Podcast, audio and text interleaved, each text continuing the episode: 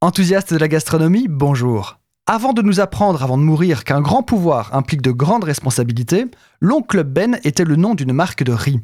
Nommée depuis une paire d'années Ben's Original, la marque a changé de nom et s'est débarrassée du portrait du personnage d'Oncle Ben car c'était raciste et esclavagiste. Eh bien, chose surprenante, l'Oncle Ben a bel et bien existé, mais le plus drôle est que le portrait est celui d'une autre personne. Ben's Original est un riz floqué ou encore étuvé, c'est-à-dire qu'il a reçu un traitement à la chaleur. Historiquement avec de la vapeur, mais les techniques diffèrent aujourd'hui bien que le principe reste toujours le même. Ce traitement permet de mieux emprisonner les vitamines et les sels minéraux dans le grain, augmentant de la sorte sa valeur nutritive.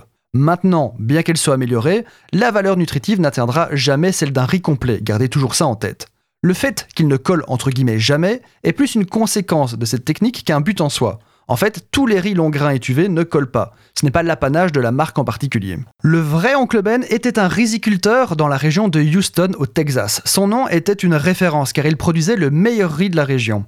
En toute logique, on pourrait penser que le riz Ben's Original était produit par l'oncle Ben, alors que pas du tout.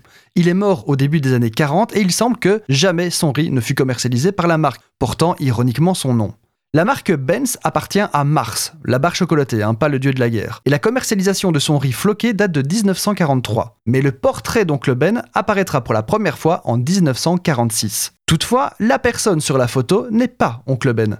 À vrai dire, la vie du vrai oncle Ben est très peu documentée. La personne sur l'emballage est Frank Brown, un restaurateur de Chicago très apprécié du créateur de la marque de riz, il aurait mis son visage sur les boîtes pour lui rendre hommage. Et c'est malheureusement quasiment tout ce que l'on sait sur la vie de ce monsieur. La marque Ben's Original n'est pas la seule à avoir supprimé les icônes racistes de leurs emballages. Tangemima, par exemple, une icône du pancake, moins connue en Europe, a aussi disparu, tout comme le personnage du biscuit Bamboula. Aujourd'hui, le riz Ben's Original est la marque numéro 1 de riz dans le monde en termes de bénéfices. C'est donc commercialement toujours un succès.